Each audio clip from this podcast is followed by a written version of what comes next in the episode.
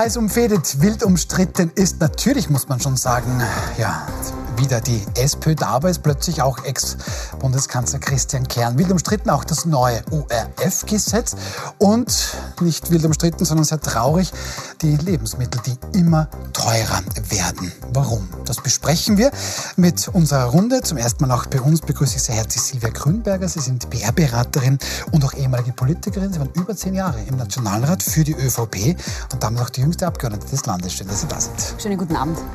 Dann begrüße ich sehr herzlich Florian Schäuber, Staatskünstler, Schauspieler, Buchautor und investigativer Kabarettist.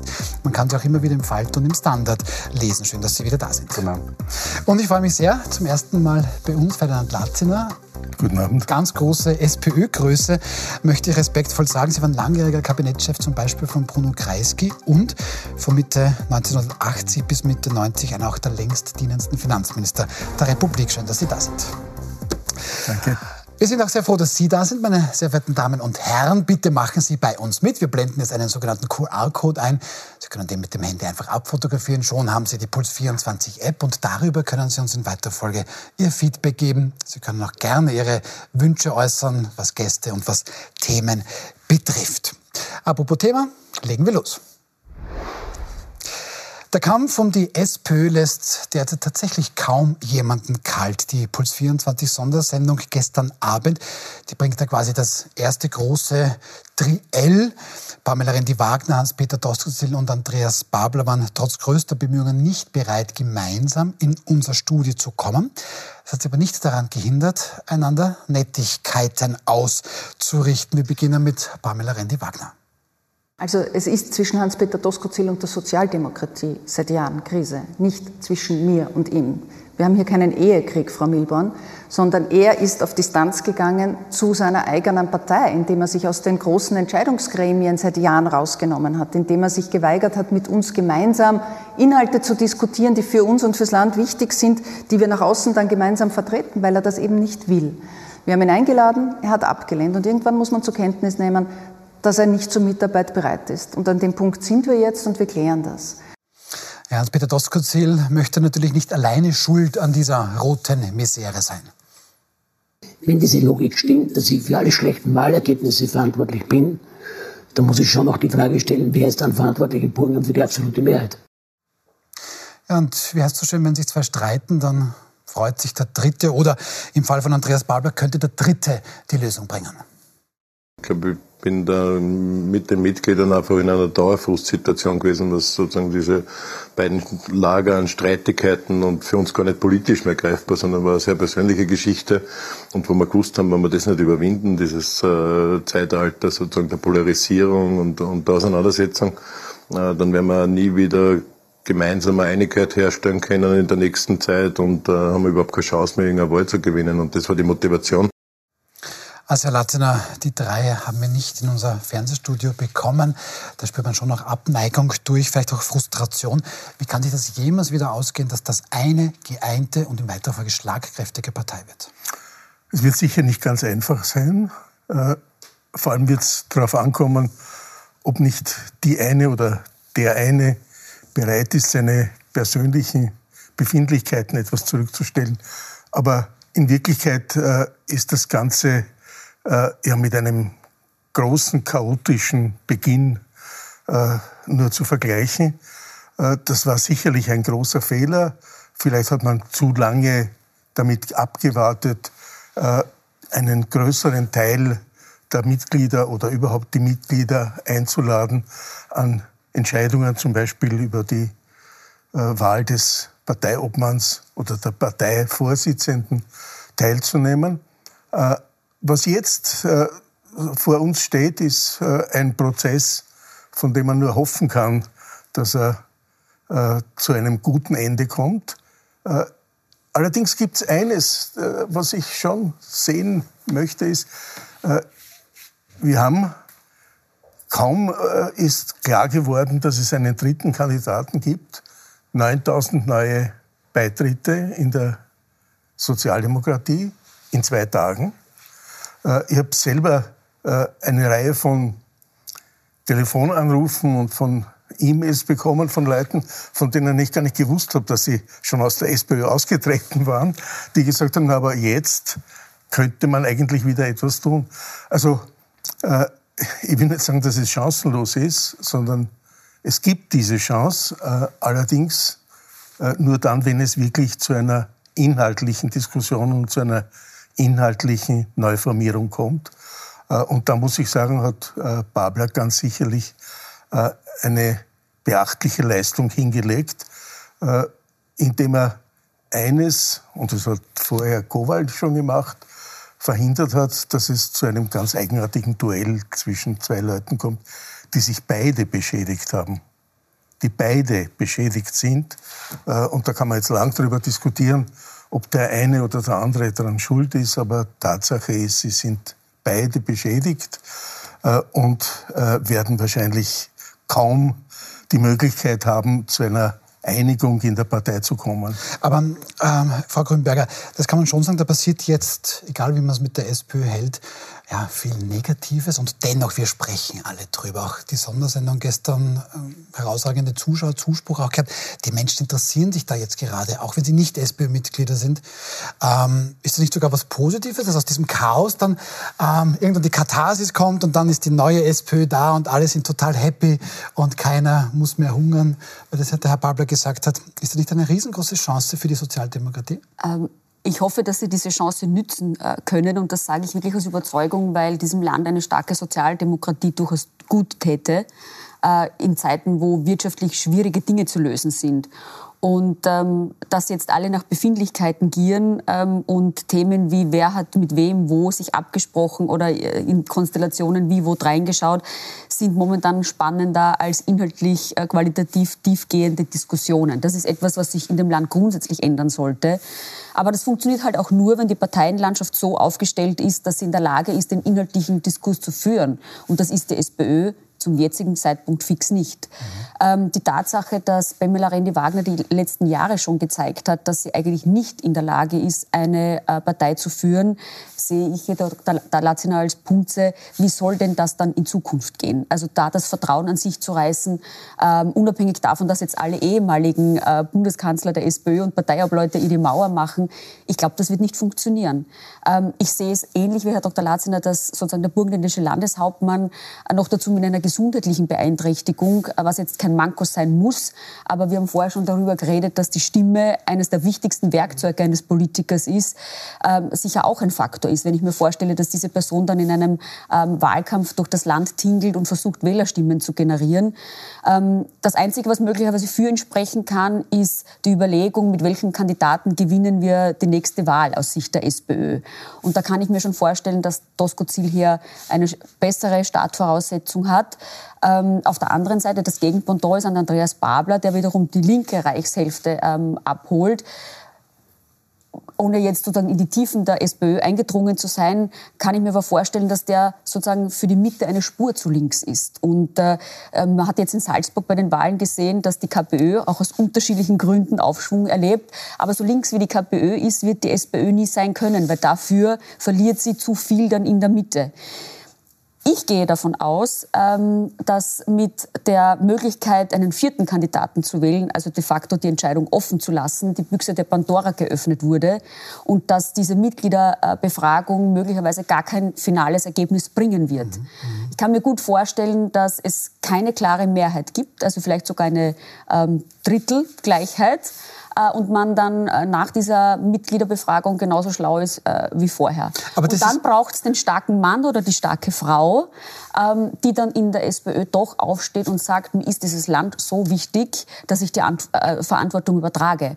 Und das wird oder kann ähm, aus meiner Sicht nur aus, aus dem Kreis von, von renommierten Landeshauptleuten oder Stadträten oder Landesräten Aber sein. Das, ein, äh, äh, so, das, das, ist die Prognose, die ich mhm. anstelle. Herr Schreiber, das ist ein spannender Punkt, weil wir haben es, ich weiß nicht, ob wir es in der Sendung, wir haben es schon öfter besprochen, aber zu dem Punkt gekommen sind. Eigentlich wird das keiner von diesen dreien, das habe ich jetzt rausgehört. Pamela Rendi Wagner ist natürlich beschädigt. Ja, sollte sie gewinnen, naja, wie geht es dann da weiter? Da haben sie gemeint, Hans-Peter Doskozil vielleicht die mit der Stimme ein Manko, Andreas Babel womöglich zu links. Das heißt, vielleicht wird die neue Chefin, der neue Chef jemand, den wir noch gar nicht kennen oder den wir noch gar nicht am Schirm haben. Soll das der Christian Kern sein? Oder? Nein, das, nein. Der hat sich ja geoutet, dass er den Herrn äh, Landeshauptmann Doskozil unterstützt. Ja, aber das Interessante bei dem, was er gesagt hat, war ja die Botschaft, er soll unbedingt den Babler einbinden. Und das ist tatsächlich eine Botschaft. Also ich glaube, Kern wollte sich auch einmal klar absetzen von den anderen Altbundeskanzlern, die sich da zu Wort gewählt haben mit der Rede Wagner Unterstützung. Ich glaube, auch jeder Kandidat, der antritt für den SPÖ-Vorsitz, muss froh sein, wenn er keine Unterstützung von Werner Feimann oder Viktor Klima bekommen hat. Das ist eigentlich ein großer Bonus für die anderen beiden. Es ist auch tatsächlich das Worst-Case-Szenario für die SPÖ ist, dass es so bleibt, wie es ist. Sie haben es ja vorher selber gesagt, ja, alle haben es gesagt, es muss ein Neuanfang sein. Und der Neuanfang kann nicht sein, zu sagen, wir machen so weiter wie vorher. Es ist jetzt Pamela Rendi-Wagner wie durch Voodoo-Kraft gestärkt aus diesem Prozess, wie immer das funktionieren soll. Ich weiß es nicht. Aber das kann nicht sein. Also das weiß auch der Kern und das wissen eigentlich alle, denen es wirklich äh, ein Anliegen ist, dass die SPÖ nicht äh, total untergeht. Äh, möglicherweise ist tatsächlich eine, gibt es die Möglichkeit, dass äh, die äh, Kern und, äh, dass der, Kern, sage ich schon, was passt, Doskozil und, und, und Babler äh, zusammenkommen in irgendeinem Punkt. Das will ich nicht ausschließen. Es klingt aufs Erste merkwürdig und schwer vorstellbar, aber tatsächlich stehen beide für Erneuerung. Und könnte mir vorstellen, dass sie auch durchaus gemeinsame Elemente finden und dass man eine Lösung für die beiden äh, findet. Das wäre auf jeden Fall der gewünschte Neustart, wäre es. Und äh, sie haben jetzt auch die Möglichkeit, der Öffentlichkeit ihre Ideen zu präsentieren und, und äh, diesen Neuanfang glaubwürdig darzustellen. Und wenn es irgendwie geht, dass die beiden zusammenkommen, na, allerweil. Mhm. Was ja schon Christian Kernes hier angesprochen haben, ähm, der hat sich jetzt tatsächlich geoutet und unterstützt eben Hans-Peter Dostkozil und nicht nur das. Die beiden treten jetzt in diesen Minuten im burgenländischen Neudörfel, das liegt in der Nähe von Wiener Neustadt, gemeinsam auf, auf ihrer Freundschaftstour. Und dort für Puls 24 vor Ort ist Laura Huser. Laura, sind die beiden schon da, beziehungsweise haben Sie schon gesprochen? Wie sind Sie begrüßt worden? Gib uns da bitte ein bisschen Einblick. Ja, da ist einig, einiges los hier in Neudörfel. Also es ging pünktlich los. Hans-Peter Doskozil und Christian Kern sind gemeinsam um Punkt 20 Uhr hier angekommen. Und es war doch äh, ein großer Jubel hier und ein großer Applaus, als die beiden gekommen sind. Denn sie sind wirklich im Team angereist. Also äh, es war nicht so, dass jetzt Hans-Peter Doskozil im Vordergrund steht und Christian Kern so nur sein Unterstützer ist, sondern es hat doch ganz schön nach Doppelspitze ausges ausgesehen, muss man sagen. Und als die beiden dann äh, reingekommen sind, eben großer Applaus, Standing Ovations der 500 SPÖ-Mitglieder, die da heute eben den beiden zuhören und ihren Ideen. Und äh, ich habe davor auch mit einigen SPÖ-Mitgliedern hier gesprochen und da war es so, dass eigentlich hier im Burgenland alle hinter ihrem Landeshauptmann stehen. Die meisten hier haben schon ihre Mitgliederbefragung abgeschlossen, die haben ihren Stimmzettel schon wieder zurück nach Wien geschickt und äh, haben eben Hans-Peter Doskozil angegeben, dass jetzt Christian Kern hier mitmischt, da sind die Gefühle schon ein bisschen gemischter. Also hier haben auch manche gesagt, er soll eher in der Beratungsposition bleiben. Die große Frage, ob Christian Kern jetzt mit diesem Auftritt auch wieder zurück in die Tagespolitik kommt, die äh, bleibt noch offen. Ich habe zwar versucht, Christian Kern davor noch abzupassen, aber er hat gesagt, er wird alles während, ähm, während des Abends erklären. Und jetzt gerade ist eben auch äh, Hans-Peter Doskozil an Bord und Christian Kern danach berichtet Laura Huser für Puls 24. Wenn sich da noch was Spannendes tut, dann bitte melde dich wieder bei uns. Vielen Dank für den Moment. Herr Latziner, also sieht ein bisschen nach Doppelspitze aus, berichtet Laura Huser, Hans-Peter Dostel und Christian Kern. Wäre das was für Sie? Könnten Sie die beiden unterstützen? Also ehrlich gesagt, eine Doppelspitze von zwei Männern halte ich für eigentlich eine Absurdität. Aber äh, Kern hätte die Möglichkeit gehabt, als Parteivorsitzender äh, die SPÖ zu führen. Und er ist ein tüchtiger Mann äh, und er hat es einfach hingeschmissen. Äh, ich weiß nicht, ob das so vertrauenserweckend ist für die Zukunft. Äh, also wenn einer einmal hinschmeißt, dann vielleicht macht er das ein zweites Mal auch. Also ob das eine wirkliche Hilfe ist für Doskozil, wage ich äh, zu bezweifeln. Ich hätte einen Vorschlag, wie man dieses Frauenproblem mit diesen gordischen Knoten durchschlagen könnte. Babler, Doskozil und Kern erklären gemeinsam, wir verzichten zugunsten einer Frau, Barbara Blaha. Keine so schlechte Idee. Also grundsätzlich ist es schon spannend äh, zuzuschauen, auch wie die SPÖ hier mit Frauen umgeht, die ja gerade dieses Thema immer sehr hoch ähm, halten. Ähm, und wenn nicht ähm, die letzten Jahre sozusagen Durststrecken gewesen wären in der Opposition, ähm, wären die Messer wahrscheinlich auch schon früher gewetzt worden, weil es war ja die längste Zeit völlig uninteressant, diesen Job des Parteiobmanns anzunehmen, weil es um nichts geht. Jetzt sind dann bald Wahlen vor der Tür und man positioniert sich sozusagen als plötzlicher äh, Kandidat und da wird es interessanter. Vielleicht ist die Idee, sozusagen die Funktion des Parteiobmanns vom möglichen Kanzlerkandidaten äh, zu trennen. Ich traue es den handelnden Personen nur nicht zu. Also von den Charakteren her glaube ich nicht, dass es ähm, ähm, ein Tosco-Ziel aushält, zu sagen, ich mache dir den Parteiobmann und du darfst dann sozusagen ähm, im Wahlkampf auf den schönen großen Plakaten äh, runterlächeln und, und ich organisiere das.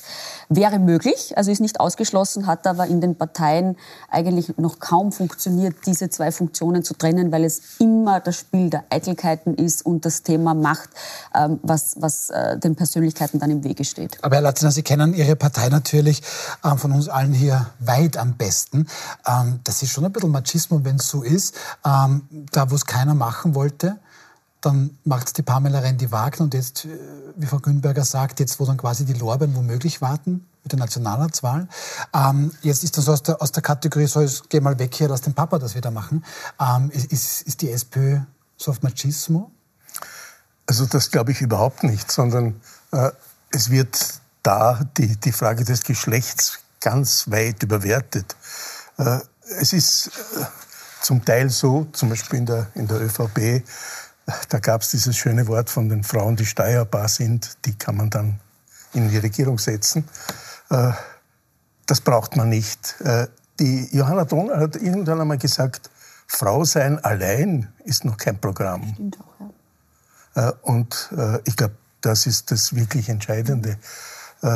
Die ist das das Programm von Pamela Rendi-Wagner mittlerweile? Glaube ich nicht. Nein. Mhm. Ich glaube, äh, dass Pamela Rendi-Wagner äh, wirklich Dank abzustatten ist, dass sie damals bereit war, an die Spitze der SPÖ zu treten. Aber sie wurde nicht gezwungen dazu. Das muss man schon sagen. Sie hat das freiwillig gemacht. Es war vernünftig, dass sie als Frau das versucht. Äh, es stimmt, dass nachher sofort die Hackeln geflogen sind. Das hat aber weniger, glaube ich, mit Machismo als äh, mit den sehr eigenartigen äh, Befindlichkeiten der Männer rundherum zu tun. Beachtlich ist schon, dass sozusagen Christian Kern eigentlich sie vorgeschlagen hatte und sie seine Nachfolgerin war und er dann äh, sozusagen einen Gegenkandidaten unterstützt. Mhm. Mhm. Also da muss was passiert sein dazwischen. Ja. Ja, also in den letzten viereinhalb Jahren ist in der SPÖ sehr viel ja. passiert. Das kann vielleicht noch Bücher mal füllen. Sie haben Herrn Kern schon angesprochen, Herr Schäuber. Ähm, der hat sich dann quasi geoutet via Facebook. Das macht man heute so und auch, auch als Ex-Kanzler und schreibt unter anderem, ich meine, dass die SPÖ mit Hans-Peter Doskozil die besten Chancen hat, dieses Ziel zu erreichen. Wenn das auch die meisten anderen SPÖ-Mitglieder so sehen, dann wird er als erster durchs Ziel gehen. Und jetzt wird es sehr, sehr spannend. Das haben Sie schon ein bisschen vorweggenommen, Herr Schäuber. Weiters halte ich es für wichtig, Andreas Babler und seine Unterstützerinnen an wichtiger Stelle in dieses neue Team zu integrieren. Also, ist das da jetzt irgendwie die große Idee ist, machen wir gar Dreifachspitze. Andreas Babler ist halt dann irgendwie bei der Basis, weil der kommt irgendwie nicht an. Christian Kern ist der, der sagt, ich weiß, wie es geht. Und Hans-Peter Doskozil dann der Coole. Oder wie kann man sich das vorstellen? Der Rechtsausleger dann quasi. Oder der Rechtsausleger. Rechtsausleger. man muss ja ein breites, ein breites Spektrum. So, so kann man doch alle Wähler erreichen. Das wäre, wenn das Strategie ist, ist es fast schon genial. Vielleicht sind sie klüger, als wir geglaubt haben. Vielleicht war ja schon der eine Satz von Babler ein dezentes Angebot an den Doskozil. Er hat gesagt, ich bin die Stimme für all jene, die keine Stimme haben. Das könnte natürlich so auch gemeint gewesen sein. Wir wissen es nicht. Aber es wäre Strategie, vielleicht nicht ganz falsch. Aber Frau Grünberger, das wäre doch theoretisch vielleicht gar nicht mal so schlecht. Sie haben ja vorher auch gesagt, dass Andreas Babler vielleicht für die Breite der Partei, das ist eine ganz, ganz große, wichtige Organisation, die natürlich sehr, sehr differenziert ist. Der spricht da die Linken an, die es natürlich in der Partei gibt, gibt hier Hoffnung. Ähm, vielleicht Hans-Peter Dostus ist nicht die Rechten, aber vielleicht ein bisschen die Realos, wie man da oft mhm. sagt. Und Christian Kern, der dann doch eine gewisse Autorität der dann schon auch mitbringt. Ähm, Wäre das nicht eine gute Idee? Das könnte auch der ÖVP vielleicht nicht gefallen. So eine große Dreifachspitze. dass man die Möglichkeit hat, aus drei Personen ähm, auszuwählen. Ich bleibe bei meiner vorhin angestellten These. Ähm, die Chance, dass noch eine vierte Person wie Phoenix aus der Asche steigt, die schließe ich nicht aus. Mhm. Herr Latzen, was würden Sie Ihrer Partei wünschen? Für wen würden Sie das mir sagen? Für wen wären denn Sie oder werden Sie abstimmen? Äh, ich habe schon abgestimmt. Sie haben schon, ich ja. habe für Babler abgestimmt. Sie haben für Babler abgestimmt? Ja. ja. Äh, und ich habe das auch äh, in der Öffentlichkeit gesagt, dass ich ihn unterstütze. Ich glaube einfach, dass der Zugang, den er gewählt hat, der richtige ist. Dass man es eigentlich nicht nur und vor allem nicht in erster Linie auf Personen fixieren soll, sondern dass wir eine inhaltliche Diskussion brauchen. Es gab zu viele die gemeint haben, man weiß eigentlich nicht, wofür die SPÖ steht. Also ich muss sagen, ich habe immer gewusst, warum ich in der SPÖ bin und habe daher ein klares äh, Verständnis dafür, dass es Leute gibt, die etwas weniger, etwas mehr von dieser einen oder anderen Idee überzeugt sind. Also diese Partei hat eine gewisse Breite, sie ist eine große Partei, äh, aber es ist klar, dass die Verantwortung in Wirklichkeit nur von jenen getragen werden kann, die sich zu den Grundwerten der Sozialdemokratie bekennen. Äh, und da habe ich das Gefühl, dass das nicht überall klar ist äh, und dass das in der Politik auch nicht immer klar war. Äh, und dieser Klärung bedarf es. Darf ich eine Frage stellen an den Herrn Dr. Adatz? Was glauben Sie, wie hoch da die Beteiligung sein wird bei dieser Umfrage und was passiert, wenn die ganz niedrig wäre? Ich glaube nicht, dass sie niedrig sein wird. Mhm. Ich glaube, dass wir eine äh, Beteiligung haben werden, die über 50 Prozent liegt, aber ich kann mich auch täuschen. Aber ich glaube, dass das viele Mitglieder interessiert, mhm. Äh, dass sie in Wirklichkeit schon danach lechzen, auch gefragt zu werden. Weil das muss man schon sagen, dass die Entscheidungsmechanismen der Vergangenheit einfach heute nicht mehr ausreichen. Äh, es ist äh, nicht mehr möglich, heute zu sagen, da gibt es eine Bezirkskonferenz und dann eine Landeskonferenz und die wählt Delegierte. Äh, das ist für viele nicht ausreichend. Und wenn man wirklich neue und überzeugte Mitglieder in der SPÖ möchte, muss man auch die entsprechenden Konsequenzen ziehen. Und deswegen, glaube ich, ist das das einzig Positive an diesem Chaos, das wir im Augenblick erleben, dass das jetzt notwendig sein wird und dass wahrscheinlich, wie, wie immer diese Geschichte ausgeht, äh, von allen anerkannt werden muss, dass es da eine, ein, ein, ein neues Herangehen geben muss, sowohl das, das Inhaltliche als auch das Personelle betreffend. Kurze Frage noch, Frau Grünberger, wen würden Sie wählen, wären Sie SPÖ-Mitglied? Das ist eine Frage, die ich mir Gott sei Dank nicht stellen Sie können auch, auch keine der, der, der, drei genannten ja, Optionen. Das danke, das ist ein guter ja? Hinweis. Herr Schäuber, bei Ihnen? Sie sind großer Christian Kern-Fan, der steht jetzt leider nicht drauf. ich bin ja, Kern-Fan. Das habe ich falsch verstanden. Nein, warum nicht? Ich habe auch nichts gegen Christian Kern. Ich glaube, es ist prinzipiell egal, ob er jetzt für die SPÖ etwas über hat oder nicht. Es muss im Interesse aller Staatsbürgerinnen und Bürger unseres Landes sein, dass wir eine SPÖ haben, die handlungsfähig ist und die ein Personal aufstellt, das bei Wahlen erfolgsversprechend ist. Weil wenn das nicht passiert, dann kann es sein, dass wir demnächst einen Bundeskanzler haben, dessen Partei die Urbanisierung Österreichs will und der sehr enge Kontakte zu Wladimir Putin nach Moskau hat. Und das, glaube ich, kann sich niemand wünschen. Aber trotzdem nachgefragt, wen würden Sie wählen? Würden Sie wählen? Von den dreien oder eben Barbara vierte Option? Bla wäre es ah, Barbara Bla. Das ja. können drunter dann schreiben, keinen der drei genannten Barbara Bla. Passt, ist in Ordnung. gut, dann lassen wir das Thema mal gut sein und schauen zu unserem nächsten. Da gibt es ein neues Mediengesetz, mit dem die türkis-grüne Bundesregierung sogar sehr zufrieden ist, sonst aber nicht allzu viele. Aus der wenig beliebten GIS soll in Zukunft oder wird jetzt eine Haushaltsabgabe, die alle im Land bezahlen müssen, egal wie und ob sie überhaupt ORF schauen. Aber das Positive, diese Haushaltsabgabe wird günstiger sein als noch davor. Die GIS in manchen Bundesländern, da sehen Sie darunter mit Länderabgabe, wird sogar deutlich günstiger. Einige Bundesländer, wie zum Beispiel Niederösterreich, wollen auf diese Länderabgabe verzichten. Im Vorarlberg gibt es sie zum Beispiel gar nicht. Allerdings gibt es für den ORF Einschränkungen. 350 Meldungen auf ORF.at werden da ähm, pro Woche erlaubt, statt wie bisher 900. Auf ORF.at soll künftig 70 Prozent Bewegtbild und nur 30 Prozent Text sein. Dafür wird auch die Radiowerbung gedeckelt und so weiter. Ähm, Herr Schäuber, der ORF beklagt sich da jetzt sehr. Können Sie das nachvollziehen? Äh, die Idee, die ORF.at-Seite zu limitieren und zu sagen, sie dürfen keine tiefergehenden Berichte mehr bringen, ist im Zeitalter der weltweiten Fake News eine unfassbare Schnapsidee. Mhm. Und sie basiert auf einem Voodoo-Glauben, der von österreichischen Zeitungsherausgebern in die Welt gesetzt wurde, dass es nämlich den österreichischen Zeitungen besser geht, wenn es dem ORF.at schlechter geht.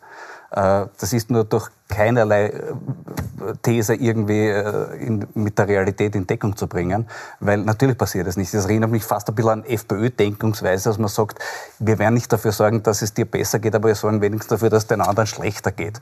Und das scheint mir der Gedanke dieses äh, OFAT-Einschränkung, was ich in Zeiten wie diesen für wahnsinnig halte, ebenso wie das Abdrehen der Wiener Zeitung, das äh, keinerlei Rechtfertigung hat. Und äh, also ja, Haushaltsabgabe ist tatsächlich ein Gewinn, weil eine Budgetfinanzierung wäre schlecht gewesen für den politischen Einfluss auf den ORF. Dann hätte der ORF jedes Jahr neu, aufs Neue betteln müssen dafür, dass er Geld bekommt bei der Politik. Gott sei Dank ist das wenigstens vom Tisch. Aber diese, diese speziellen Einschränkungen, also das ist traurig, passt aber leider an sich zum ganzen Medienpaket, was der ORF, äh, was die Politik jetzt abgeliefert hat, weil die wichtigste Forderung von Eva Dichand zum Beispiel vor diesen Verhandlungen war, es dürfen die Regierungsinserate nicht gedeckelt werden. Jetzt also, wissen wir, was in der Regierungsinseratenkorruption alles passiert ist. In den letzten Wochen haben wir das erfahren. Für die, die es noch nicht wussten, ist es jetzt offiziell. Trotzdem haben wir genau diese Forderung, äh, wurde quasi erfüllt. Die Regierungsinserate werden nicht gedeckelt. Das heißt, dieses Fass ohne Boden hat weiterhin keinen Boden. Mhm. Und das finde ich als Ergebnis von so langen Verhandlungen um ein neues Gesetz eigentlich erbärmlich. Frau Grünberger, mhm. sind wir im privaten Mitbewerb des ORF, aber auch wir Journalistinnen und Journalisten hier müssen ganz klar sagen, der ORF betreibt die meistbesuchte Website dieses Landes. Mhm. Keine andere österreichische Website hat mehr Besucher als ORF.at, diese blaue Seite. Das sollte wirklich massiv eingeschränkt werden. Ähm, ist das für Sie verständlich? Naja, ich verstehe die Diskussion rund um Meinungsvielfalt schon und ich kann auch die Anliegen der Privaten nachvollziehen.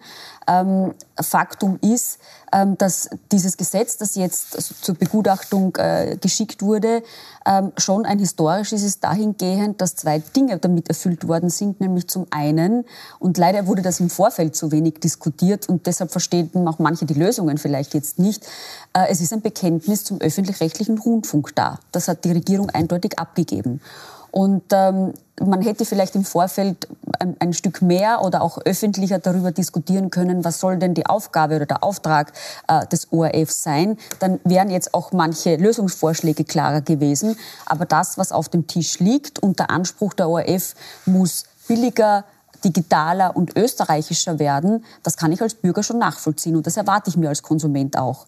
Ähm, die Tatsache, dass die, die blaue Seite, äh, die zwei Extreme waren ja nämlich zwischen komplett abdrehen und sozusagen noch weiter ausdehnen, äh, jetzt so gelöst wurde, dass man sagt, mehr Bewegtbild-Content, was ja auch ureigenste Aufgabe eines, eines österreichischen Rundfunks sein äh, kann oder überhaupt eines, eines Rundfunks sein kann, im Gegensatz äh, sozusagen zu, zu äh, Herausgebern, ähm, finde ich insofern ähm, praktikabel, weil dadurch gewährleistet ist, ähm, dass einfach News umfassend gebracht werden können, aber nicht in der Textlänge äh, sozusagen die Gretchen gestellt wird, sondern in, in, der Art und Weise, wie berichtet wird. Mhm. Herr Latzen, habe ich das richtig gesehen? Sie haben da zwischendrin die Augen Augenbrauen kurz hochgezogen, dass die Zukunft des Öffentlich-Rechtlichen jetzt gesichert ist durch dieses neue Gesetz? Also äh, ein, ein, Bekenntnis zum, zum öffentlich-rechtlichen äh, Rundfunk und Fernsehen, äh, dass das überhaupt notwendig war, verstehe ich nicht so ganz, äh, was das so sensationell sein sollte. Naja, wir haben, wir haben das die ganze Zeit äh, und Gott sei Dank haben wir das. Aber die FPÖ wollte sie abschaffen, gibt es ja Volksbegehren.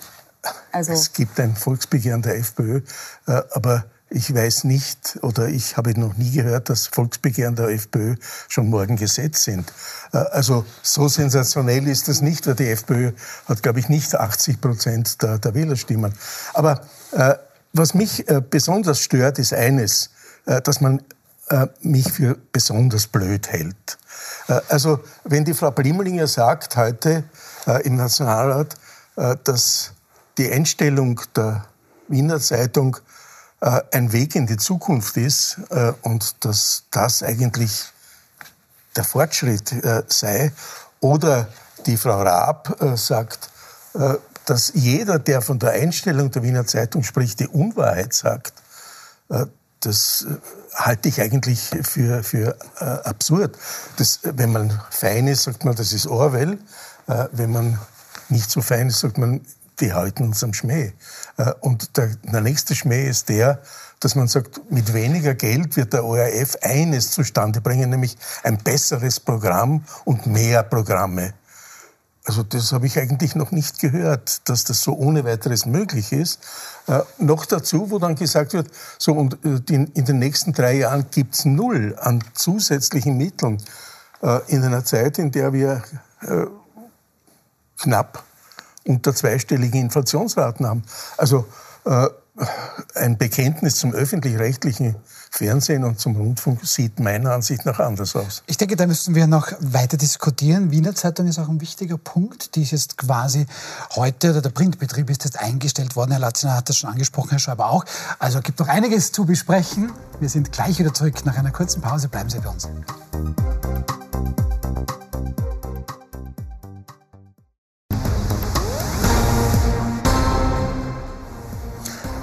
Willkommen zurück bei Wild umstritten. Machen Sie bei uns mit. Herzliche Einladung an Sie. Einfach über den QR-Code die Puls24-App downloaden. Dann können Sie uns in weiterer Folge Feedback geben und uns auch gerne Ihre Wünsche, was die Themen und Gäste betrifft, mitteilen. Wir sprechen gerade über das neue ORF-Gesetz. Zumindest hier am Tisch sind alle damit sehr, sehr unzufrieden.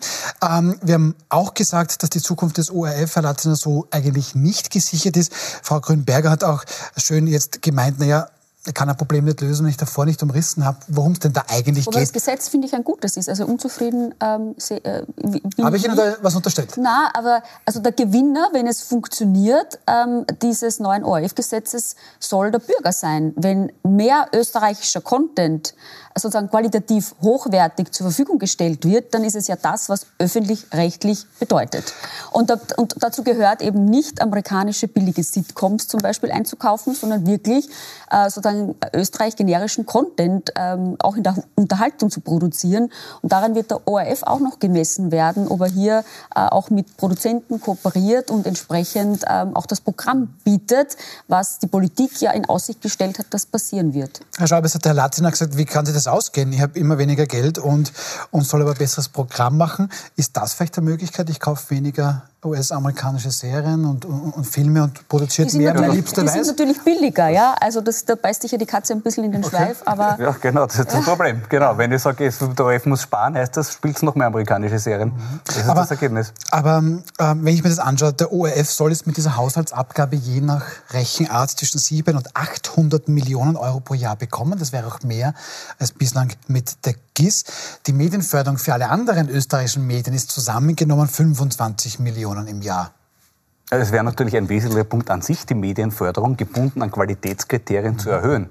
Das ist ja das Problem in Österreich. Darum ist es ja so ein Skandal, dass die Regierungsinserate noch immer nicht gedeckelt sind. Weil Regierungsinserate sind verdeckte Medienförderung. Mhm. Medienförderung, die sich nicht an Qualität orientiert, sondern an dem, was jetzt unter dem Stichwort Inseratenkorruption langsam herausappert.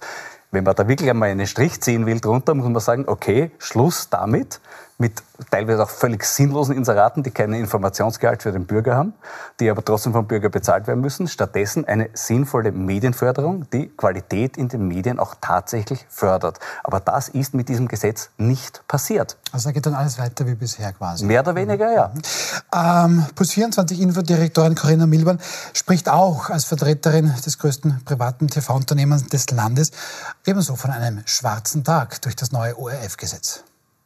Es ist vor allem ein guter Tag für den ORF, weil der ORF hat wesentlich mehr Geld als vorher, über 700 Millionen allein aus der Haushaltsabgabe und im Fernsehen keine weiteren Beschränkungen bekommen. Online darf er viel, viel mehr als vorher. Also es fällt diese Sieben-Tage-Regelung, man darf jetzt alles für viele Monate oder auch unbeschränkt online lassen im ORF und er darf sogar nur für online produzieren. Das bedeutet dann, dass er auch für Social Media produzieren darf. Das heißt, dass mit Gebührengeldern Dinge hergestellt werden für amerikanische Unternehmen wie Google oder Facebook oder auch für chinesische Unternehmen wie TikTok. Frau Grünberger, also Armin Wolf, den wir, glaube ich, alle sehr, sehr schätzen, der macht ein lustiges TikTok-Video. Übersetzt gesagt, ist das mit österreichischem Steuergeld wird ein chinesischer Konzern dann damit gesponsert. Ist das im Sinne des Gesetzes? Nein, das ist natürlich nicht im Sinne des Gesetzes. Ähm, und äh, manchmal wäre es auch angebracht, dass Journalisten würden sozusagen nicht die eigenen Befindlichkeiten ähm, in den Vordergrund rücken, sondern wirklich sozusagen sich auf die inhaltliche Berichterstattung konzentrieren. Und ich glaube, das ist es auch, was wir gerade vom ORF als Bürgerinnen und Bürger erwarten, zu Recht erwarten. Ähm, aber wie wild umstritten, äh, um den Titel der Sendung auch zu strapazieren, dieses Gesetz ist zeigt, dass natürlich der Standort den Standpunkt bestimmt, äh, weil Redakteure des ORF sagen, es ist alles viel zu wenig mit dem Sparprogramm, wie sollen wir da unseren Job machen?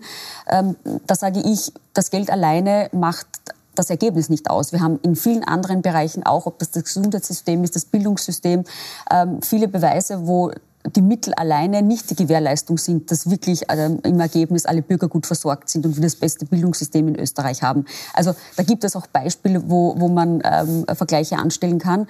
Und, und auf der anderen Seite sozusagen die Jammerei ähm, durch äh, die Möglichkeiten, die der ORF hat, äh, durch die blaue Seite wird, wir werden Unternehmens- ähm, äh, oder Geschäftsfelder komplett ruiniert. Also weder das eine noch das andere ähm, ist korrekt. Die Wahrheit liegt wahrscheinlich irgendwie auch in der Mitte. Faktum ist, die großen Werbegelder, die werden von Google, Facebook und Co. abgezogen. Ähm, und da gilt es hinzuschauen und da gilt es zu überlegen, was Nationalstaaten dagegen machen können. Ähm, das ist eine Herausforderung, die Österreich alleine nicht lösen wird können. Da braucht es auch einen, einen Schulterschluss in Europa darüber hinaus.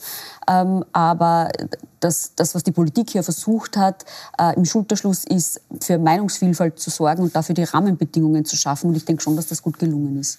Herr Latzner, Sie haben schon angesprochen, dieses neue Mediengesetz bringt es tatsächlich auch amtlich das Ende der Printversion der Wiener Zeitung mit sich. Ähm, und das ist nicht nur sentimental ähm, bemerkenswert, sondern es ist die älteste noch erscheinende Tageszeitung der Welt.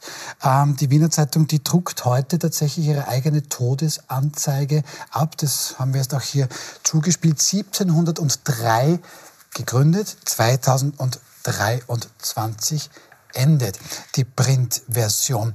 In der morgigen, in der letzten Ausgabe kann man das Ganze dann nochmal lesen, wo exakt die Namen der schwarzen und grünen Abgeordneten sind, die es für das Ende gestimmt haben. Ähm, wie kommentieren Sie das? Also man könnte jetzt sagen, es ist Kulturlosigkeit, aber das ist es sicherlich. Aber zum Zweiten, es geht nicht nur um die Vergangenheit der Wiener Zeitung, sondern wir haben in Österreich eine Printmedienlandschaft, die außerordentlich stark äh, konzentriert ist. Äh, und zwar nicht nur, weil Krone und die Gratiszeitungen und auch Kurier sehr starke Marktstellung haben, sondern wir haben in den Bundesländern äh, de facto Monopole ob das jetzt in Vorarlberg oder in Tirol oder in Oberösterreich ist, äh, wir haben äh, damit eigentlich eine Situation, in der wir äh, eigentlich interessiert sein müssten, dass es mehr an Printmedien gibt und nicht weniger. Und das ist der Regierung meiner Ansicht nach vorzuwerfen, in einer Zeit, in der es sehr viel Geld gegeben hat für Gratiszeitungen, und zwar wie das der Herr Schreiber schon vorhin gesagt hat, äh, sehr wohl äh, sehr hohe Zahlungen an Inseraten dorthin gelaufen sind. Und auf der anderen Seite Qualitätszeitungen äh, ja, größere Schwierigkeiten haben, überhaupt zu überleben. Mit den Schwierigkeiten, die, die wir einfach dadurch haben, dass große Konzerne äh, die, die, die Werbeausgaben, wie es vorhin gesagt wurde, äh, abziehen. Äh, und da, glaube ich, ist es wirklich absolut notwendig, und das ist das, was der Regierung vorzuwerfen ist, dass nicht gleichzeitig versucht wurde, ein wirklich vernünftiges und faires Angebot zu machen, der Presseförderung und auch der Förderung von Medien insgesamt. Herr Schreiber, wann haben Sie das, das, das letzte Mal Wiener Zeitung gelesen? Die Wiener Zeitung jetzt in letzter Zeit wieder öfter natürlich. Aber ich hätte mir, weil Sie erwähnen, die Summen, die in den äh, äh, Privatmarkt gehen, da sollte man beim Namen rücknehmen. Im Jahr 2020 hat äh, die Bundesregierung äh, das Medienhaus Fellner mit über 20 Millionen Euro alimentiert. Äh, da kann man sich ein paar Wiener Zeitungen um das Geld leisten. Und es kommt noch dazu, als Lösung, dass in Zukunft die Journalistenausbildung im Kanzleramt gemacht werden soll. Das ist ja die nächste Schnapsidee, in Zeiten von Message Control ein Signal zu setzen. Es gibt kaum einen Unterschied zwischen PR und Journalismus. Das ist das kann es nicht sein. Und weil vorher die Rede war von wegen für den ORF ist es ein Freudentag, es ist insofern kein Freudentag für den ORF, weil am politischen Würgegriff wurde nichts geändert. Der Stiftungsrat wurde nicht thematisiert. Es wird aber demnächst ein Verfassungsgerichtsurteil daherkommen, das aller Voraussicht nach den ORF-Stiftungsrat für illegal erklären wird. Und darauf wurde keinerlei Rücksicht genommen, weil es tatsächlich so ist, dass die in schon der jetzigen Situation die OF-Stiftungsräte illegal agieren, weil sie müssten laut Gesetz agieren wie Betriebsräte, äh, wie, wie Aufsichtsräte eines Unternehmens mit den Verpflichtungen, sie dürfen niemanden von außen verpflichtet sein. Sie sind aber de facto organisiert in Freundeskreisen politischer Parteien. Und das ist jetzt schon ein äh, gesetzlich nicht haltbarer Zustand. Und das wird der VfGH demnächst erkennen. Und dann muss man ja sowieso den ORF wieder neu aufstellen.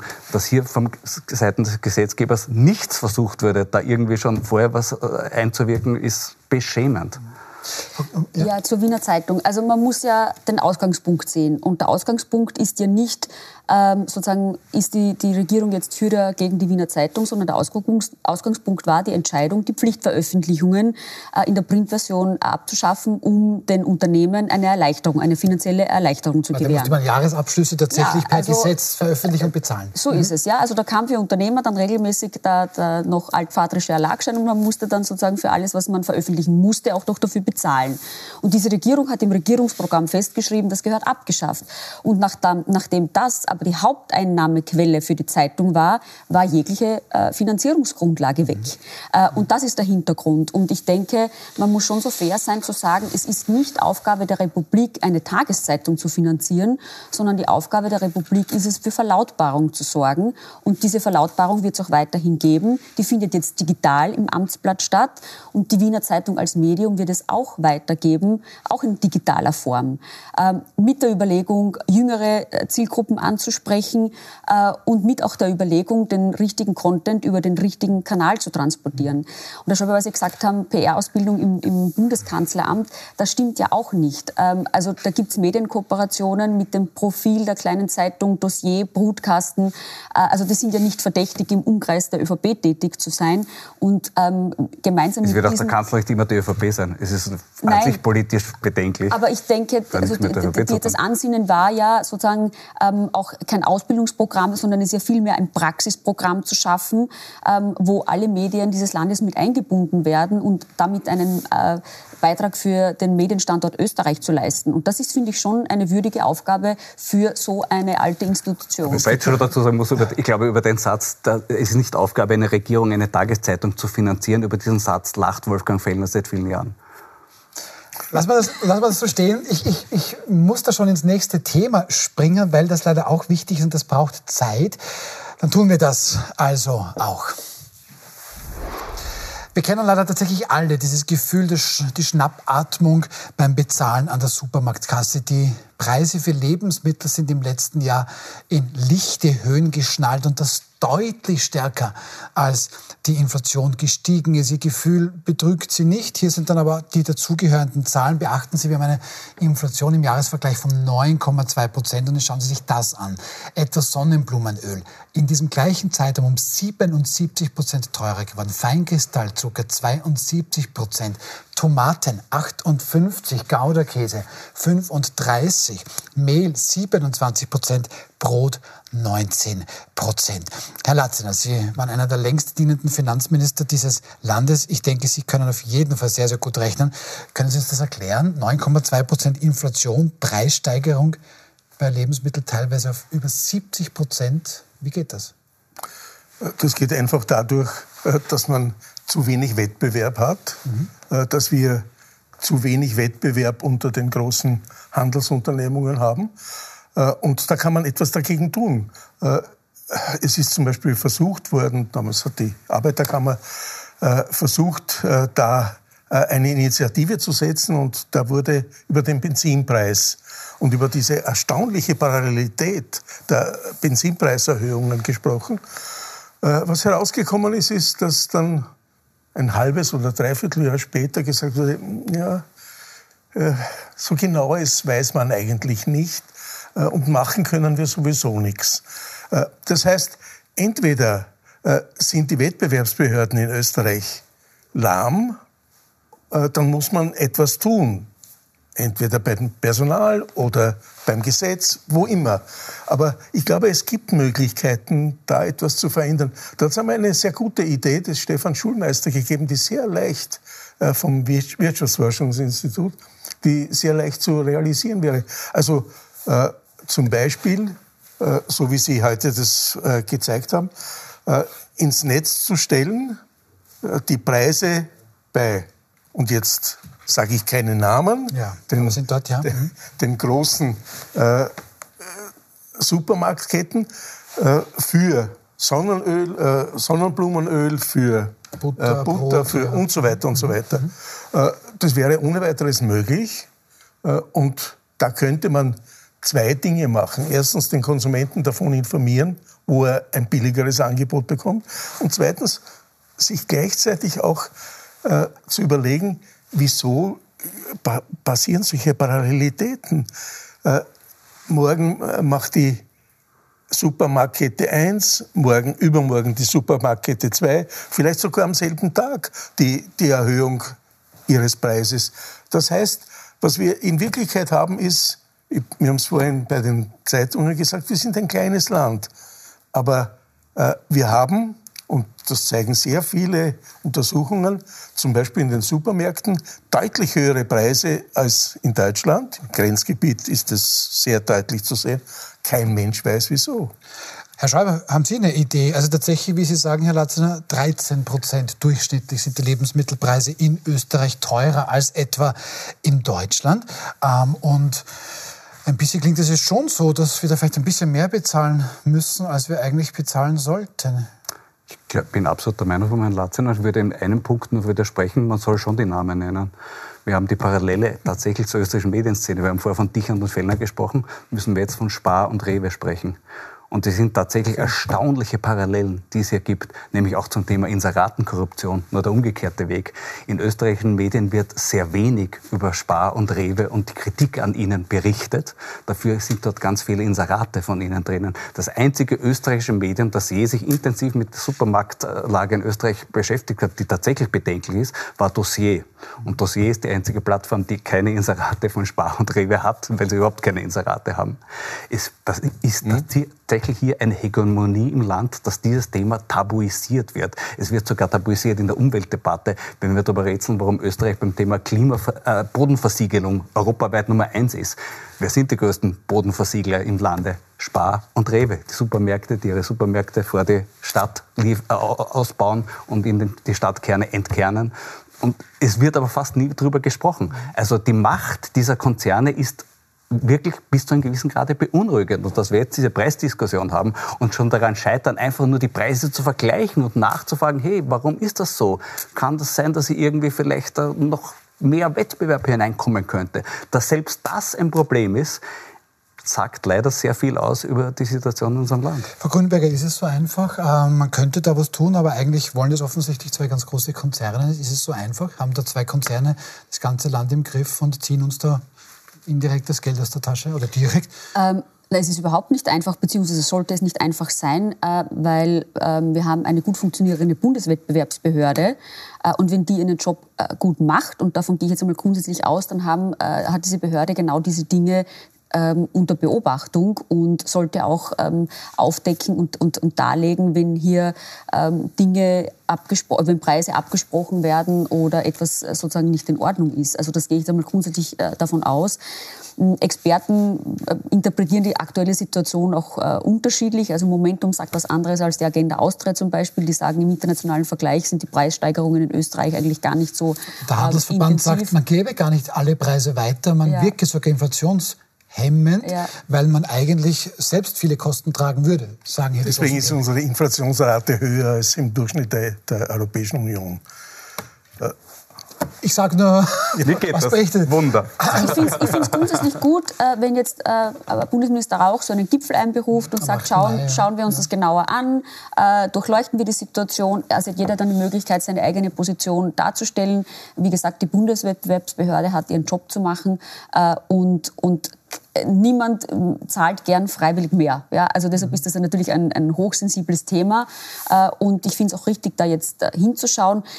Lebensmittel und Essen ist ein Grundfaktor. Jetzt haben wir über die Preissteigerungen bei Energiekosten geredet. Wir haben über Preissteigerungen beim Mieten, beim Thema Wohnen geredet. Es ist völlig legitim, dass man sich auch diesen Bereich genau anschaut. Hätten sich vielleicht manche Menschen sogar ein bisschen früher im Land gewünscht, aber das ist halt nun mal so. Ich muss Ihnen leider sagen, dass wir am Ende der Sendung sind. Vielen herzlichen Dank an Sie drei. Ähm, ich darf Sie jetzt schon am Donnerstagabend ins lange Wochenende entlassen. Ich hoffe, Sie und Ihre lieben Hand eine wunderschöne Zeit. Und wir hoffen, wir sehen uns am Dienstag wieder. Dann bei uns Sacherchef Matthias Winkler, Profiljournalistin Eva Linsinger und ebenso Kabarettist Thomas Maurer.